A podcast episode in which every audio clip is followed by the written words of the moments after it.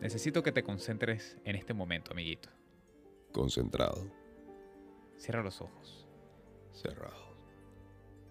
Imagina que eres un hombre de negocios. Acabas de salir de la estación de policía por estar increíblemente borracho. De repente, todo se vuelve negro. Te despiertas en una habitación de hotel. Nadie te dice nada. No hay teléfono, no hay ventanas.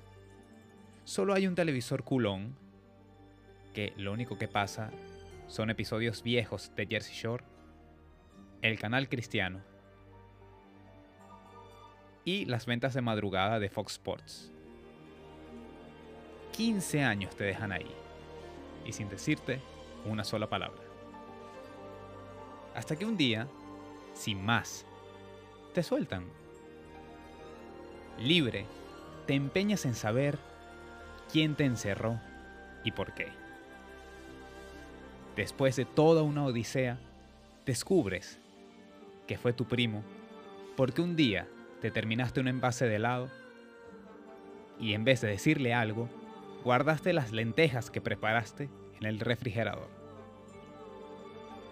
Cuando vas a vengarte, por fin, te da una caja y dentro de ella hay un CD que dice mil canciones del vallenato para reír y llorar. Al momento que lo reproduces, suena lo siguiente.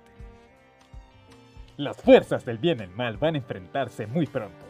Es por eso que debes dominar las 36 arepas del Shaolin para defender a nuestra nación, guerrero.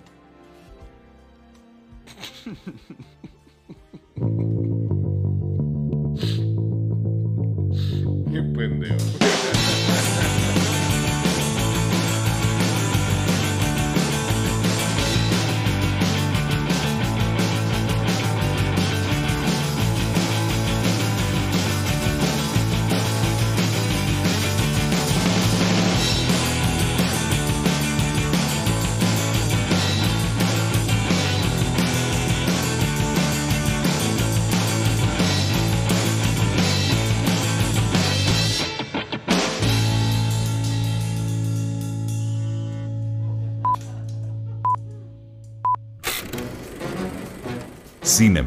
Análisis, conversación, risas y comparación. El podcast que combina la formalidad de un programa de radio con la libertad de una conversación entre dos amigos un viernes por la noche. Si buscabas un espacio de opinión sobre el séptimo arte, llegaste al lugar indicado. Cinemen, con Kevin Jordán y Johan Ojeda.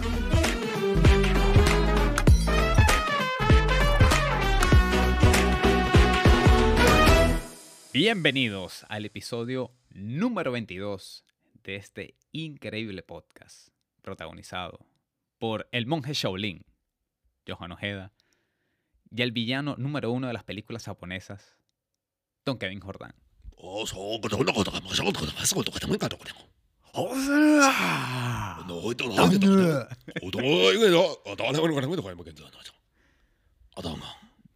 No, no sé qué dijiste, pero suena como si fueras a pelear por el honor de tu familia. Obviamente. Y después de las 36 arepas Shaolin, más todavía. Ese, eso fue mi remix de, de todas las películas asiáticas habidas y por haber.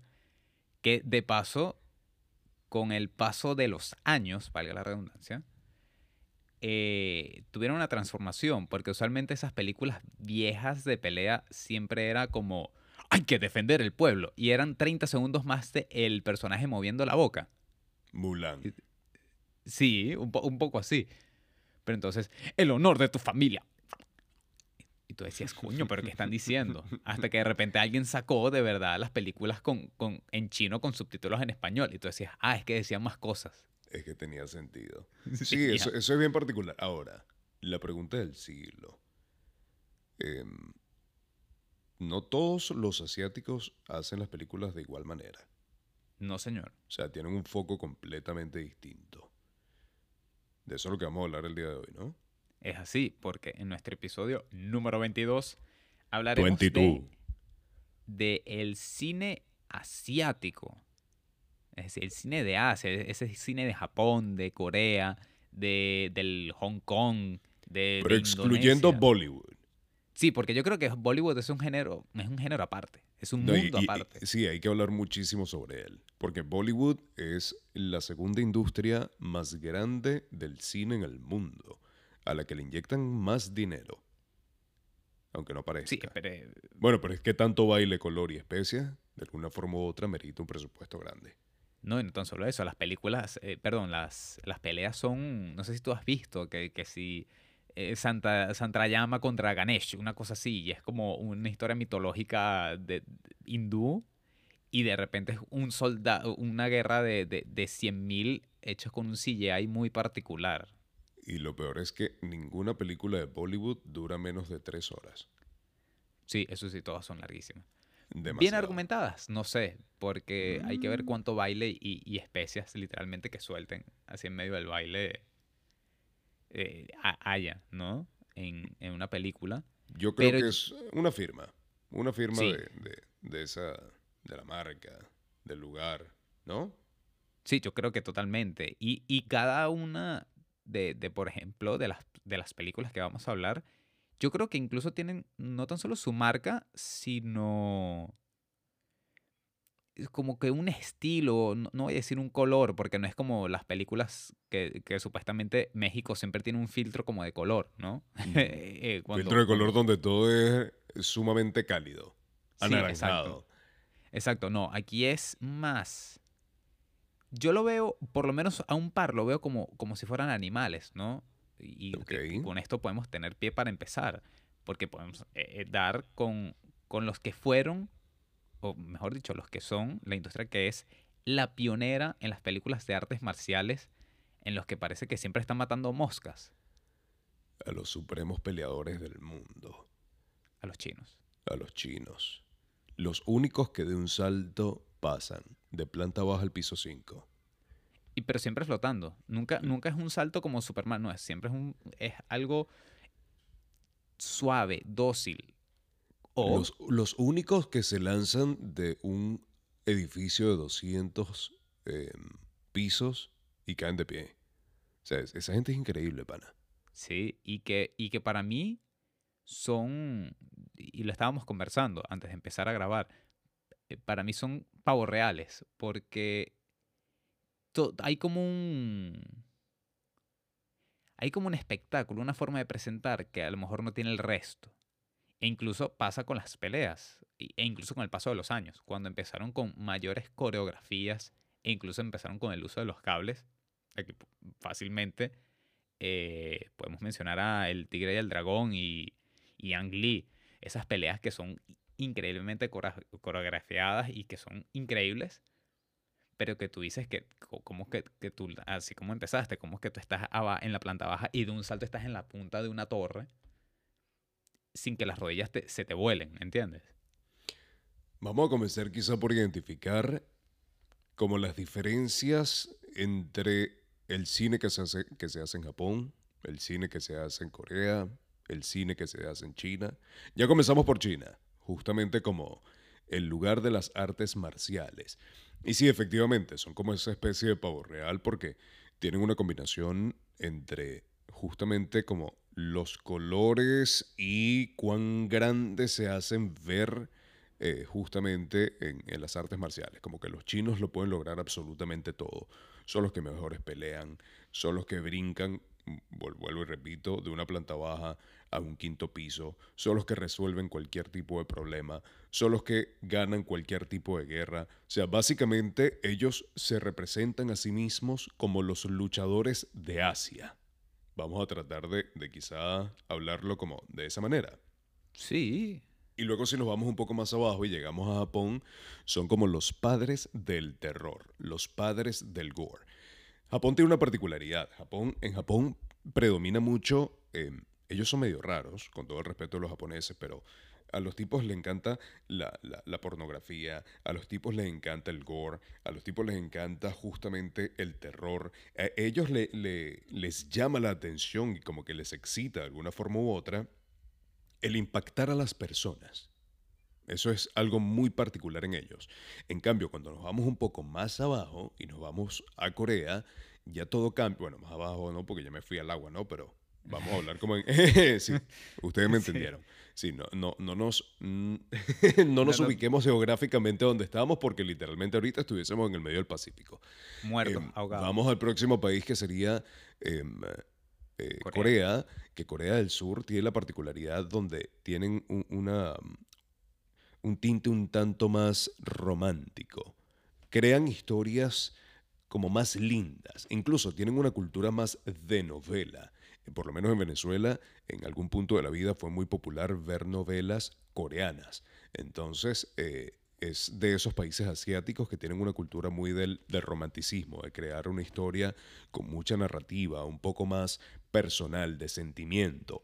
Aunque, aunque, aunque, aunque, me quito el sombrero con eh, la calidad de producción en cuanto a películas de zombies. Por ejemplo, El tren a Busan. Increíble. todas las películas que estos panas hacen relacionadas a zombies, de verdad que la hacen muy bien. Y me gusta es porque no son estos zombies tontos, ¿sabes? Porque siempre el zombie se, se caracteriza por ser como un ser, un, un- un- ¿cómo se llama? Sí, un ser que tiene el cerebro muerto. Un ser lerdo, un exacto, lento, que... ah, No, estos bichos son que les, eh, como que se jalaron un pase perico, em, estos zombies eh, coreanos y van con todos a matarte. Entonces, eh, yo creo que en- entre estos tres países, es, esa es como la gran diferencia. El Shaolin, el tipo así, que el mejor peleando, el que más asusta y el que más narrativa y cosas bonitas te dice. Pero ahora vamos país por país. Vamos a tratar como identificar cuáles son esas películas que, que marcan la diferencia en cada uno de estos países y que de alguna forma u otra es imposible que alguien no la haya visto. Y luego también vamos a hablar en este programa como la tendencia que tienen los coreanos actualmente en el mundo. Cómo Sí, ahora Netflix. los coreanos están dominando todas las áreas de las artes. O sea, música, em, cine, todo. Todo, Eh, el verdad, joropo, no, toda se me había olvidado la música, ¿viste? Dejé por, de verdad, a los coreanos. No tengo nada en contra de BTS o Lil Monsta X o, No, o algún boy band. eh, pero, pero lo dejé de lado por completo en una parte de mi mente, ¿no? Es que pero sí tienen, es- eh, ah, están predominando demasiado en el, en el mundo actualmente. O sea, Incluso es en el internet. completamente increíble. A muchos se nos ha olvidado ya que el video más visto, si no me equivoco, el video más visto en la historia de YouTube es el Gangnam Style de Psy. Ajá. Que fue un tremendo hit. Todo el mundo lo bailó. Y yo creo que ese tipo hizo todos los reales del mundo solamente con ese video. Pero vamos a concentrarnos ahora en el cine y luego hacemos ese paso a lo que, a lo que es el resto de, de las artes. Y quiero hacer una aclaratoria. Tengo, como dicen en Irlanda, tengo un pestón. Por eso mi voz se escucha tan bonita el día de hoy. Parezco Carlitos. En cualquier momento te hablas porque no puedo hablar. y me ahogo. Me ahogo como, me ahogo como un Frenchie. Tengo, No, no, tengo pero no, gripecita, señores. Coño, coño, compadre, pero no sé cómo serán los irlandeses, pero la voz de usted sigue siendo igual de bella. Eh, me acabo de enamorar de lo que acabas de decir. Te quiero y te quiero. Bueno, es que podemos empezar, eh, ya que empezamos con los chinos, nosotros hablamos en un momento de, de esa parte de acción, ¿no? Que puede partir, por ejemplo, después de, de esa introducción, de las películas que empezaron en China y empezaron a llegar a Estados Unidos, y de ahí como que al resto del mundo, entre comillas. Por ejemplo, Operación Dragón de Bruce Lee, que tiene parte de como de una como producción un poco americana, porque era cuando Bruce Lee se estaba introduciendo en el mercado, pero al mismo tiempo es más china que otra cosa. Em, podemos hablar Bueno, de... pero es como cualquier película de Jackie Chan. Jackie Chan dentro Claro. de todo era una producción mitad y mitad. O sea, siempre, Claro, tiene la- como- siempre hay una mano peluda ahí. Sí, claro, pero yo creo que en el caso de otra Jackie parte Chan- metiendo la mano. Jackie Chan cuando in- em- incluso empezó a hacer como películas del cine de Hong Kong, que puede ser otro episodio completo porque los chinos de verdad tuvieron muchas variantes. Demasiado. eh, en, en el cine, por ejemplo, está el, el cine de Hong Kong empezó con John Woo y John Woo es el, el que mezcló las películas de eh, acción con películas de Hollywood, pero dándole un toque chino moderno entonces terminas con películas que, que- que sacaron esos super mega saltos disparando a, a dos manos y, y pegándole a todo lo que se moviera, cuando eso yo creo que es mentira, eh, en una manera de, de- de- real, ¿no? De, de tú saltar y, y disparar a, a la nada. Y que de hecho después lo llevó a, a dirigir Misión Imposible 2, por cierto. Y, y en el caso también de Jackie Chan, es que Jackie Chan en sus principios eran películas netamente chinas hasta que saltó, dio el salto a la fama de Estados Unidos y tuvo como su mismo estilo, pero con, con producción internacional, que eso fue lo que catapultó a Jackie Chan.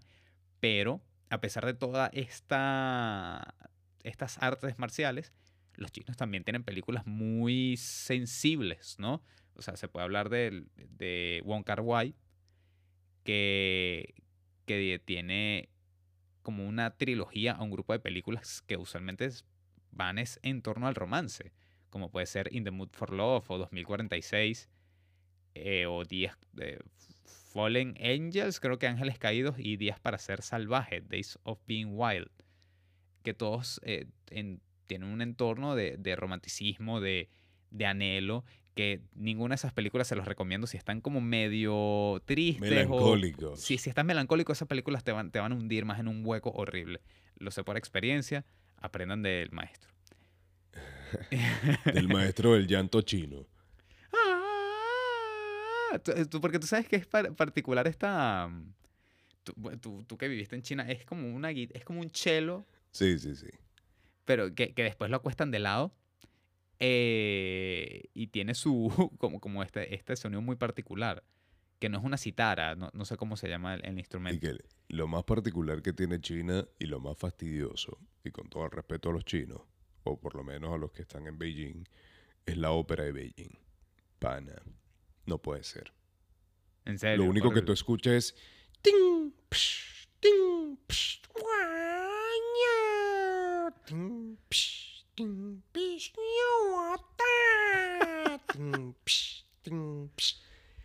Y eso es como durante dos horas. Y Me el muero. único espectáculo son los primeros dos minutos donde ves esta gente pintada de blanco, como con tres ojos, una mierda así extraña en los ojos, que tú dices, perro, qué atractivo. Pero 20 horas después, ting, psh, ting, psh, ting, psh, Y tú dices, por "Eso favor, no puede muéranse". ser, me mato. Pero no se maten. Aprendan del es lo- maestro. Aprendan del maestro.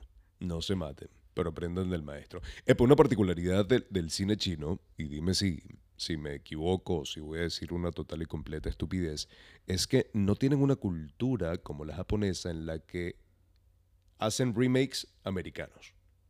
No. O por lo menos no es algo popular en ellos. Por ejemplo, ¿a qué me refiero con esto? En cualquier película de terror que en Norteamérica tenga su cierto éxito, por lo general los japoneses siempre le lanzan un remake. Por ejemplo, Actividad Paranormal. Los japoneses le sacaron un remake. Y de alguna forma u otra también, los norteamericanos, cuando una película de terror tiene cierto éxito en Japón, ellos también terminan haciendo su remake. Pero ¿cuál es la particularidad? Y este, este es mi punto de vista.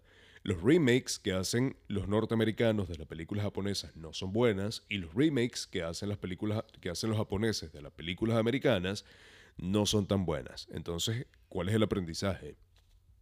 No Si eres de Japón, no hagas un, re- eh, no hagas un, un remake de, de una película norteamericana. Y si eres norteamericano, no hagas un remake de una película japonesa. ¿Quiénes son los japoneses? Los japoneses son los padres, los señores y los amos de las películas de terror. Del gore. Estos panas literalmente tienen como, como esa firma un tanto sádica de, de lo que es la sangre, de lo que... e- e- ellos son como los tarantinos asiáticos. Sí, es que Tarantino aprendió mucho del cine asiático. Sí, literal. Son los tarantinos asiáticos. Incluso uno como de los padres de, de lo que sería como, como el gore. Y, que para mí acentúa un tanto ese, ese sentir como, como sádico. eh, es un director que se llama Sion Sono. Este pana, como en el 2003, 2005, si no me equivoco, creó una película que se llama Guilty of Romance. Y este Guilty of Romance es muy particular y básicamente marca como una diferencia, marca una diferencia no, eh, marca como un patrón en todas sus películas. Y es ese típico, esa típica firma japonesa de las cosas lindas y de repente ¡chum! te, te mochan la cabeza. Sí, de- eh, como. Como en Kill Bill. No, no, no, no, no, no, no, no, no, no. Entiendo tu referencia, pero esto me refiero a algo cuchi. E incluso te lo pongo de la siguiente manera. Es así como que, date cuenta, por ejemplo, Pikachu. Pikachu es un animalito sumamente tierno que en cualquier momento es un diablo. Ah, ok, así, sí, así-. Eso le encanta a los japoneses. Es como una mezcla entre ese, ¿cómo es que le llaman al, al kawaii? ¿Cierto? Kawaii. Kawaii, que es como, como esta, esta onda de cosas lindas y sumamente tiernas Ajá, japonesas, sí, sí. pero de repente ¡chan! Es como que tienes un animalito súper tierno y en dos segundos te saca los dientes así de demonio. Básicamente eso es lo que Sion Sono hace en sus películas. Te muestra como mucha ternura, pero una ternura que termina en algo muy, muy drástico, en algo muy sangriento. Entonces, por eso te digo que los japoneses tienen como esa cultura, tienen esa, eh, em, ese tema de... eh, Bonito, bonito, bonito, ¡ching! La muerte pareja y tú te quedas así como, ¿qué pasa, pana? Tenemos películas de terror muy famosas eh, que, que pana, quien las vio en su momento marcó su vida, como por ejemplo el fotógrafo. Yo creo que a partir de ese momento todo el mundo le dolía la espalda, nadie se quería hacer una foto porque pensaba que tenía una mujer guindándole en el, eh, ¿cómo se llama?, en la espalda. Eh, hay una que se llama Dark Water, que justamente Dark Water tiene una particularidad y es que esa película eh, cuenta la historia de una niña que murió en un tanque de agua. Entonces, básicamente, eh, es una mujer que se muda a un apartamento y siempre hay una gotera. Y la gotera, y la gotera, y la gotera, y la gotera, y la gotera. Eh, esa señora tiene una hija y esa hija en algún punto de la vida se le pierde. Y cuando se le pierde, cada vez que se monta un ascensor y sube un piso en específico, aparece como este ser asqueroso, que es una niña ya toda podrida, por obviamente murió en un tanque de agua. Em, esa película da miedo, o por lo menos en su momento daba mucho miedo, pero la particularidad es que tiene una relación que ahorita no, no tengo como yo en mi mente la relación de fechas, pero hay un documental en Netflix que se llama em, La muerte de, de Elisa, de Elisa Wang, de Elisa Rose, algo así, que es una tipa que fue de vacaciones en Los Ángeles o en Chicago a un hotel y literalmente desapareció. O sea, vas a ver, eh, esto tuviste que haberlo visto muchísimas veces en YouTube, de una mujer que entra como corriendo un ascensor y empieza a mover las manos de forma extraña, que todo el mundo dice, mira, una mujer que está siendo poseída. ¿Sabes? ¿No lo has visto? Sí, Qué yo cre- creo que sí. No, no lo ubico. No lo ubico en, en mi mente, en la, en la memoria justa, pero sí, sí estoy seguro que algo así tiene que haber visto porque se nota que fue algo viral. Entonces, eso fue tan viral que literalmente crearon un documental en Netflix. Y ese documental en Netflix resulta, pasa y acontece que la tipa aparece muerta en un tanque de agua. Entonces, esa película, con esta historia que te estoy diciendo de la niña, que es una película que desde mi punto de vista fue mucho antes que la muerte de, este ser japonés o chino, no sé dónde sea, tiene mucha relación, es muy loco. Yo tengo una teoría, tú te quieres morir de una forma extraña, tienes que ser asiático. O sea, Pues es muy, muy probable. en YouTube, todos esos videos que tú ves de, em, no sé, iba caminando y se le tragó un hueco, China. Iba caminando y un pájaro vomitó una piedra y le perforó un pulmón, China. China. Eh, el primer agujero negro que se traga una sola persona, China. Lagarto radiactivo que acaba con el mundo, Japón. China, Japón. Es que literal es así. O sea, todo sucede en China. No, que iba, iba subiendo unas escaleras mecánicas y las escaleras mecánicas se les abrió un hueco y se tragó una tipa y la picó en siete pedazos.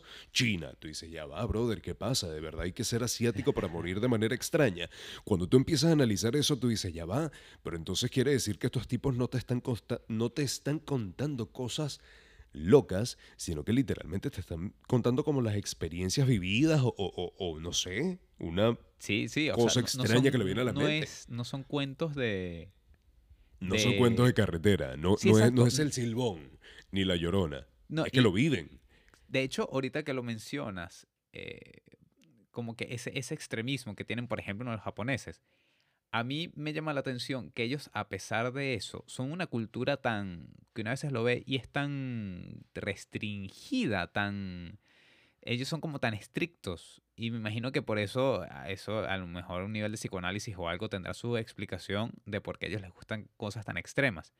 Pero incluso ellos siempre han tenido una firma muy gráfica, eh, por ejemplo, con las películas de Akira Kurosawa o Takeshi Kitano, que son películas eh, muy particulares. De hecho, se dice que hay una película que se llama, creo que es Clash Royale o Royal Clash, que en parte fue como base para, para el juego del calamar, porque era como un grupo de niños que los entrega, o incluso para los juegos del hambre, ¿no?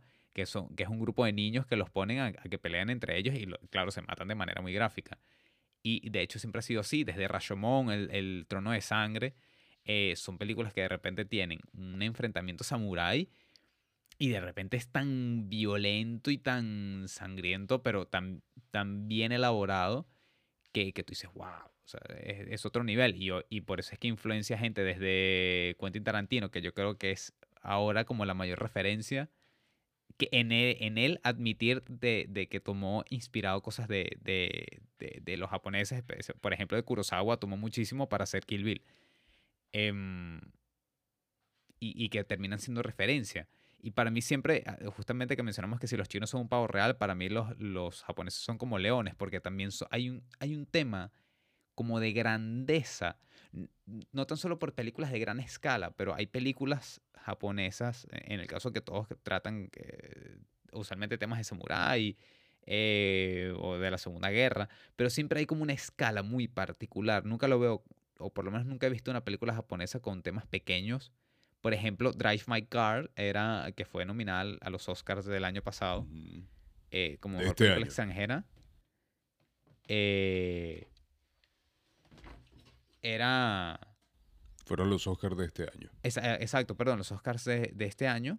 Y que tiene el, el tema en particular de, de que a pesar que es una película como independiente, aún así es grande. Pero Bueno, Drive bueno, My Car es coreana. Es coreana. Ah, pero es, core- es coreana. de- creo que es de una novela japonesa. O sea, hay, hay un tema que, que había como. Ya, Drive My Car no, no es coreana. Yo juraría que es japonesa. Eh, ya Bueno, si una tú lo estás diciendo, no, no, si tú lo estás diciendo, tiene que ser así. Pero. ser entonces, so- soy yo apendejeado aquí. eh, Pero bueno, diciendo pero, pero cosas que no justamente eso. Que, que Drive Lo que pasa es que quiero saltar, quiero saltar tanto al próximo país, que es justamente Corea, que ya yo te estoy diciendo que la película es, em, es coreana. Pero soy yo el que se está volviendo loco. Pero no pasa Capaz nada. nunca tuve que haber dicho esto. A- al igual que, que te estás volviendo loco, eh, los coreanos son famosos por tener películas donde vuelven a la gente loca. A todos los, eh, usualmente el tema de los coreanos es que te pase algo trágico y tú te transformas. Eh, como creo que es una de las mayores marcas de, de esa, de ese cine, por ser un cine que ahorita domina el mundo, como dijimos en un principio, que incluso las series y la música también la domina.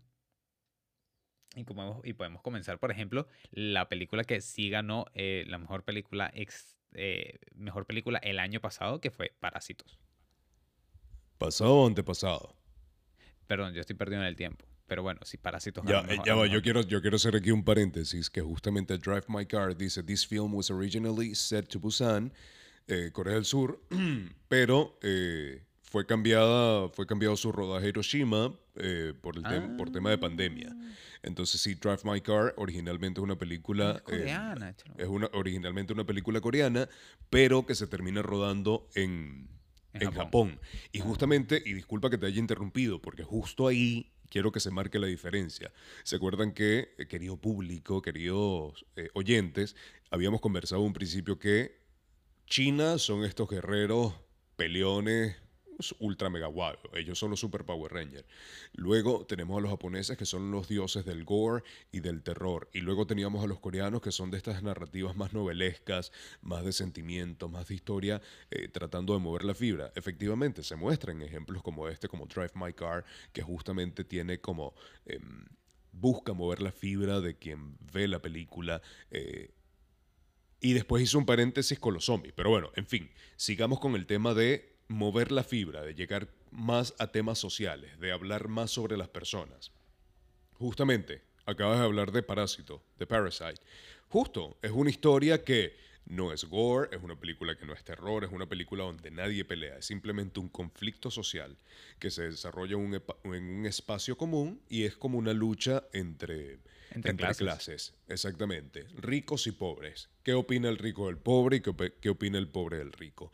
Eh, ¿Dónde existe más o menos un cambio? Yo creo que aquí el cambio es justamente por ser una, una serie, es Snowpiercer. Es- pero Snowpiercer dentro de todo te sigue hablando de lo que es la lucha de clases, solamente que en un ambiente completamente distinto, que es ya como el fin del mundo. Se está terminando el mundo, ¿cómo hacemos para sobrevivir? Un millonario hizo un tren, tan. Ahí eh, es donde se marca una diferencia. Y se rompe un poco la diferencia cuando vamos a películas como Tre- El tren a Busan o una que se llama Epidemia. Es epidemia. Epidemia sí no me, no, no me llega. Epidemia o Pandemic. Se llama así. Es una película que justamente trata sobre, sobre una enfermedad. Te lo planteo de la siguiente manera. Eh, en Corea del Sur llega un container con un grupo de personas que son como... em, con, o sea, llega a Corea del Sur un container con inmigrantes y en ese container hay una persona enferma. Esa persona enferma contagia a todos dentro del container, pero obviamente nunca salen de ahí hasta que en un momento, eh, eh, como alguien que busca robar, eh, ¿cómo se llama? Pertenencia o estos cazadores de tesoros que abren los containers para llevarse las cosas, abre el container y se propaga la plaga. Em, eso, y después a todos se los llevan a, un, a una especie de estadio, entonces resulta que están quemando a la gente viva.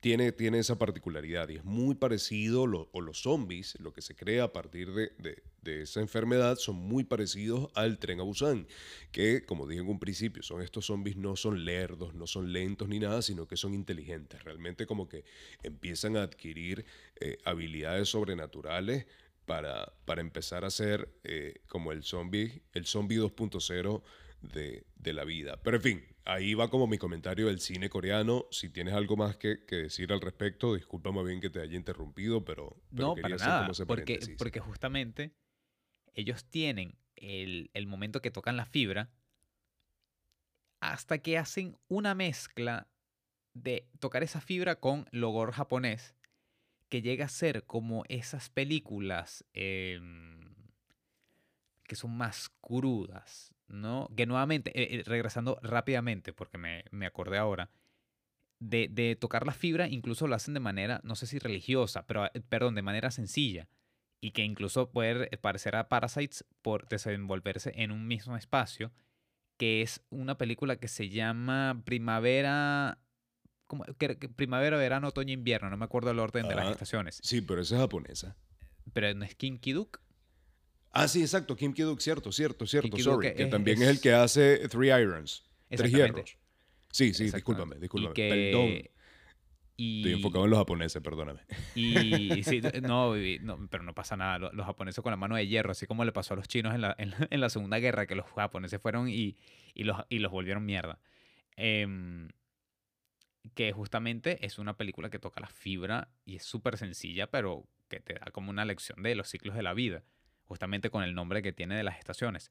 Pero luego pasa esa mezcla que para mí es donde ellos también destacan, que es el cine noir, que es un cine como muy oscuro, detectivesco. Por ejemplo, pasa con Memories of Murder de Bo Joon-ho, que es también el director de Parásitos. Que es muy, muy buena. Es increíble. A mí me gustó mucho esa Muy, película. muy buena película. Y que de y es hecho, bien loca. eh, yo les recomiendo, hay un chico que hace ensayos en YouTube que se llama Nerdwriter 1. Creo que es él. Que hace un ensayo de cómo es la cámara en Memories of Murder. Hermano, qué brutal cuando te dan ese, esa explicación de cómo es la cámara y por qué la posiciona. Y tú ves que nunca se mueve, pero hace cosas, pasan cosas en el fondo. Me parece brutal. Ajá. Y, y bueno, los coreanos también llegan con eso. Y hay un director en particular que es Chong-wook Park, que él tiene una trilogía llamada la trilogía de la señora Venganza, que es simpatía por la señora Venganza, la simpatía por el señor Venganza y Old Boy, que muchos lo conocerán como la película que tiene una de las, mejores escenas eh, continuas de, de las mejores peleas, porque es un, sin cortes. Que Ya, de plano secuencia, estamos hablando. Plano secuencia, perdón, gracias. De plano Bien. secuencia, que es eh, la famosa pelea del martillo en Oldboy, que es espectacular, es brutal. Y son películas que te tocan la fibra, pero que también te tocan la fibra que te perturban. Oldboy es una película que cuando tú llegas al final de la película, tú dices, hermano, ¿cómo usted pensó esto? Lo mismo pasa con, con este mismo director con una película llamada La doncella, que son un par de... Con Nicole Kidman. No, Stalker vino antes. La doncella es una película Esa no me la sé. donde una... como una pareja de... sobre, sobre el cine coreano con Johan Ojeda. Porque de paso to- los, los coreanos son súper cute, entonces nunca hacen como que pam pam, sino es como que... El, que esta es una... Son como unos estafadores que se meten en una casa y, y esta casa es muy particular porque es como de un señor japonés o es un palacio y ellos hacen como subastas de obras de arte y cosas así y le consigue una doncella a la hija de- del dueño del castillo. Y, y todos se tratan de como de robar una pieza de arte, pero las vueltas que da la película, eh, tú, tú dices, espérate, esta película, ¿a dónde va? Porque luego descubres como que la, la doncella como que se empieza a enamorar de la princesa, pasan cosas que tú dices, ah, bueno, qué rico. Pero, pero al mismo tiempo también hay un tema de drama. Y, pero al final todas las películas de, de, del señor Wook Park, Park son como, tienen un tema de venganza, tienen un tema que nuevamente toca la fibra, pero es que es muy humano el tema de, de la venganza llevado a un extremo. Y, y a mí me parecen que son brutales, de verdad los coreanos. Ah, y hay otras películas que en este momento no me acuerdo del director, pero hay una que es El bueno, el malo y el diablo, que, sale, que lo protagoniza el mismo, este, este actor que es ahorita muy famoso coreano, que el tipo es como un cuarto bate, es un tipo que parece que, que rugby, que es el que se pone la, los, los, la cinta adhesiva en, el, en, en los antebrazos para pelear contra los zombies, en el tren, Ujú. contra Busan- en el tren a Busan. ujú. Ese no es el mismo. No, mentira. No, no, no. Olvídalo. Te iba a decir que ese era el mismo que, que, mm, que atraía a la gente para. mm, No, no dije absolutamente nada. Iba a meter Eh, el juego del calamar, el pana De este que de hecho... eh, el- modelo. eh, ah, no, no, el que sí sale en el juego de calamar, que es el que hace las, las ventas, de, como que el, el que convence a la gente, es el protagonista de tren- del tren a Busan. Y que de hecho Exacto. hay una teoría en YouTube. pero no es el mismo que tú estás mencionando, por eso es que te lo digo. No, Justamente exacto. iba a, ser, iba a hacer referencia a él, pero después cuando dijiste, no, ahí entendí que no, no No, él, él- este, este actor de paso salió en The Eternals, es uno de los Eternals en, en- en la última película de Marvel. Y luego está, eh, hay otra que se llama En contra el diablo, que no es cuando tú te vas de fiesta y vas caminando por la calle a las 4 de la mañana y de repente escuchas un silbido y alguien te dice, el mío, tienes la hora. No, no estamos hablando de ese diablo. E- Es de... de el diablo. Ma- Hermano, como te dicen, mano, dame la hora. Coño, tú dices, aquí no te doy la hora, que me van a matar. Eh, que es de un, un asesino en serie que termina matando a la hija de un policía y su novio, que es como un- una clase de, como de FBI, el tipo le empieza a perseguir. Chamo, y, y las vueltas que tiene esa película, tú dices, coño, estos coreanos de verdad sacan películas eh, son como- no, no son tan gore como los japoneses, pero tienen unas vueltas de tuerca eh, increíble. Sí, son buenas. Y yo creo que también para, quizás ya para cerrar, o para ir cerrando, yo tengo que hacer una mención especial a las películas de Yakarta, de, de Indonesia. Eh, bueno, que puede ser de Yakarta por ser la capital, pero que para mí son los que están dominando ahorita el cine de acción de, de las peleas, especialmente. Para, para mí que son la- las, las mejores películas de acción, que son La Redada, se llama The Raid, que tiene Ah, la es primera parte. muy buena. Esa es muy buena, tremenda película. Y tienen la, la segunda parte que es The Raid 2 Verandal, que yo la vi como tres veces porque me causó lo mismo que Mad Max. Me da un, un subidón de adrenalina. Te desespera, sí. Sí, sí, pero me encantan, o sea, las peleas me encantan y que para mí esas fueron referencias a cómo el cine de peleas se está haciendo ahora, porque estas son películas o estas son peleas que no tienen corte, que por ejemplo si pasaba con, con por ejemplo Taken de, de las de Liam Neeson, que le secuestran a la hija, luego a la esposa, a- luego a la hija y a la esposa, y luego no saben a quién más secuestrarles, a- al personaje de Brian Mills, Siempre que le de quitan repente- a alguien. Sí, pero que justamente hay una escena, y yo no, yo no me di cuenta de esto hasta que se burlaron en el internet, que es Liam Neeson saltando una, una cerca, en la, creo que es en la tercera parte, y que es corte, corte, corte, corte, corte, como cuatro cortes cuando el tipo está saltando una cerca y todo el mundo como, ¿pero ¿qué está pasando aquí? Y, y luego, eh, ¿y qué pasa con estas películas de la redada? Que son unas peleas tan brutales que claro, yo creo que al final es un avance tecnológico y es toda la, como siguiendo toda la tradición de estas de estas eh, coreografías chinas o de Hong Kong, pero llevadas a un nivel de brutalidad durísimo. Y que incluso eh, hay una escena de la serie esta de este superhéroe que es ciego, es de Daredevil, en Netflix, que todo el mundo diciendo, ¡ay, qué escena tan brutal! Y es un homenaje a, eh, o está inspirada en la pelea de, de Raid, que es- les recomiendo que vean esa película. Si quieren descargar, tienen un mal día y quieren una descarga, esa película los va a dejar fino. Emma, va- va- vamos a hacer algo. Eh, Este separador no existe todavía en este programa, pero lo vamos a hacer hoy a capela. Y lo vamos a llamar em, La recomendación del día. Sonó medio chimbo, pero bueno, ustedes entenderán. No lo tenemos todavía. Nos falta producción, así como el programa anterior que estábamos hablando con Jorge Arcila. Estamos esperando que él produzca el programa para que nos pueda conseguir a las personas y poder seguir adelante creando cosas nuevas. Pero vamos a hacer un recuento. Hablamos de cuatro países distintos. Vamos entonces, China. ¿Cuáles son los directores que nosotros recomendamos y qué películas fueron las que nombramos? O, bueno, vamos con directores. y A partir de los, de los directores que mencionamos, simplemente vayan, búsquenlos, investiguenlos y vean sus películas. Ok, Bueno, tenemos... hablamos eh, de Jackie Chan, todo el mundo conoce a Jackie Chan. Claro, eh, y que todos dirán, Jackie Chan es actor. No, Jackie Chan también es director, para que sepan. Tenemos a, bueno, tenemos a Jackie Chan, tenemos a Ang Lee, tenemos a Wong Kar Wai. eh, y las películas pueden ser desde eh, In the Mood for Love, 2046, Hero, eh, El Tigre y el Dragón. Hasta ahora no sé si tienes otra de, de China. No, porque fueron las que mencionamos en un principio. Ok. Así que por esa parte, China, check. Japonés, bueno, realmente japoneses hablamos de un solo director, que fue Sion Sono, el que les dije que era como una especie del padre de- del gore, con este sadismo de todo bonito, pero a la vez muerte para todo el mundo. Sion Sono, vean sus películas, específicamente una que se llama Guilty of Romance, que, que realmente es de las tres, cuatro películas que tiene, es la que he visto y me llama muchísimo la atención. El resto igual siguen siendo buenas, pero esta para mí es como la más, la más particular de su filmografía. Eh, bueno, de las películas japonesas también está las que hablamos de terror, que es Dark Water. Quien no la ha visto, vaya y véala. También vean El fotógrafo, es muy muy buena. Después cuando sientan un dolor de espalda van a sentir que tienen un muerto encima todo el tiempo.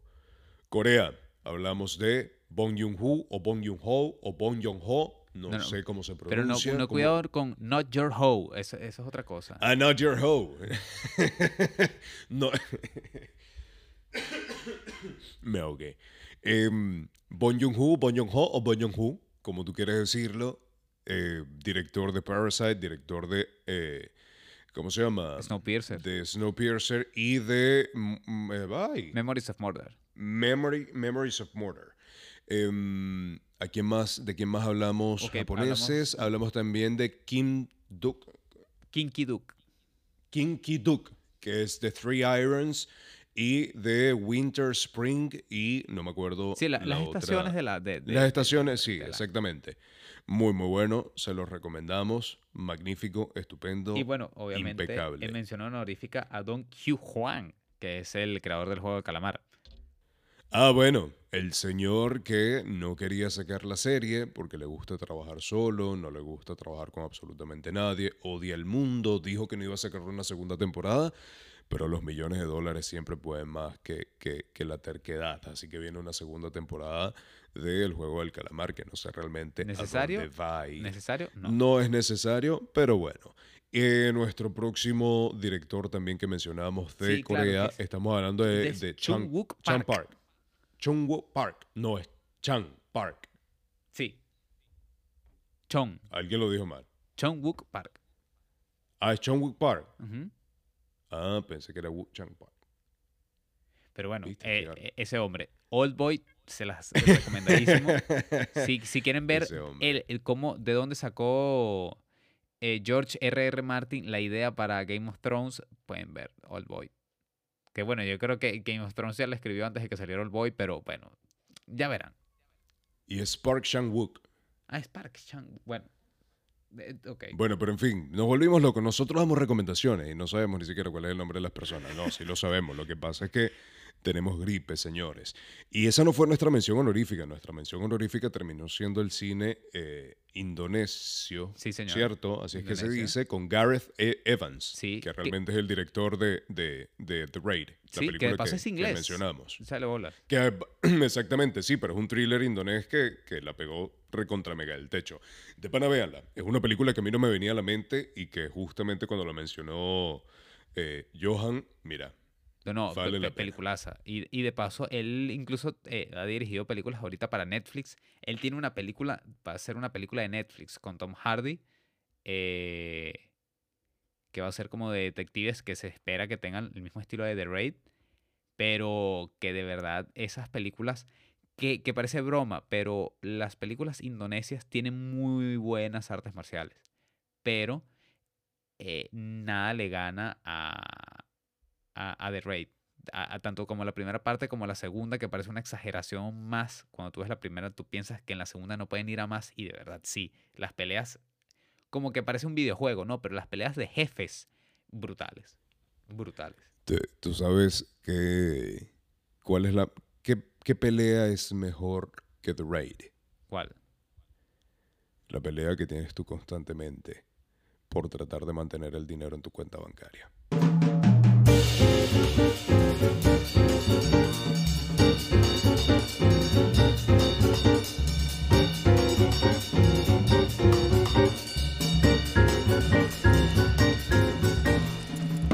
Ahí, Bolívar.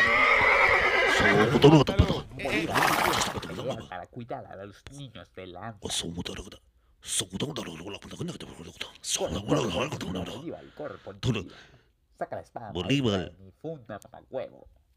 Eh, Bolívar, yo comer tu caballo, Bolívar. Bolívar, no tú- vale, tú, te, ¿cómo- apende- cómo tú te apendejeas, yo comer tu caballo, Bolívar. Chamo, como Y te, así, bueno. como- pero caballo ¿cómo- blanco de cómo es, Bolívar. pe?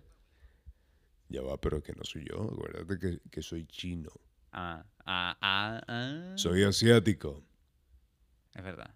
Tienes toda la razón. Señoras y señores, gracias por haber escuchado el episodio número 22 de su podcast favorito, Cine Men. Del otro lado del mundo, en el eh, viejo continente, Chinchampú. Chinchampú, gracias por habernos acompañado. En el nuevo continente, aquel descubierto por los del viejo continente, con champú. Un placer haber estado con ustedes.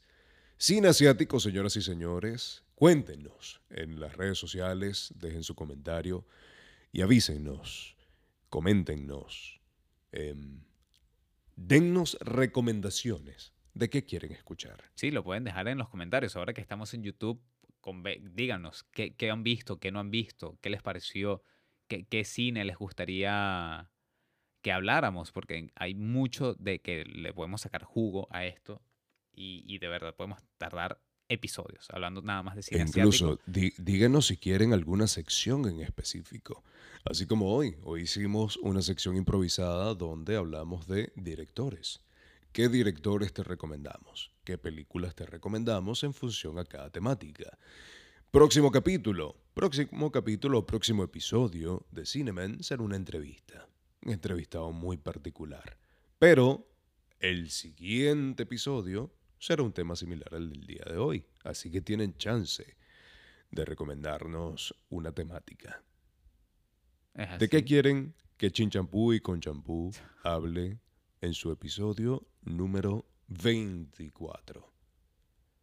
Estamos atentos y esos comentarios los vamos a recibir a través de cuáles son nuestras redes sociales, Mira, pueden seguirnos por Instagram y TikTok en arroba el podcast. En Twitter estamos en arroba Cinemen el pod. A Kevin lo pueden seguir tanto en Instagram como en Twitter en arroba Kevin Jordan. A mí me pueden seguir en Instagram con arroba Johan Ojeda y en Twitter en arroba Johan E. Ojeda. Y también pueden seguir a la casa productora de Cinemen, JK Films Art, en Instagram y Twitter en arroba JK Films Art. Asimismo, así que con una frase de entusiasmo, de empoderamiento asiático, simplemente diremos, Cinemen, ¡Yayo!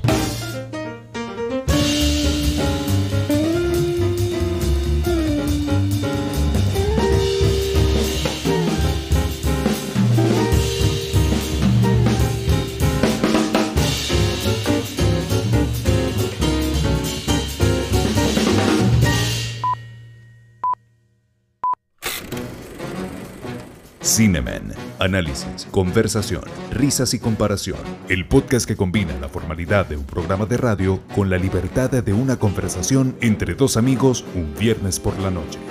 Si buscabas un espacio de opinión sobre el séptimo arte, llegaste al lugar indicado. Cinemen con Kevin Jordán y Johan Ojeda.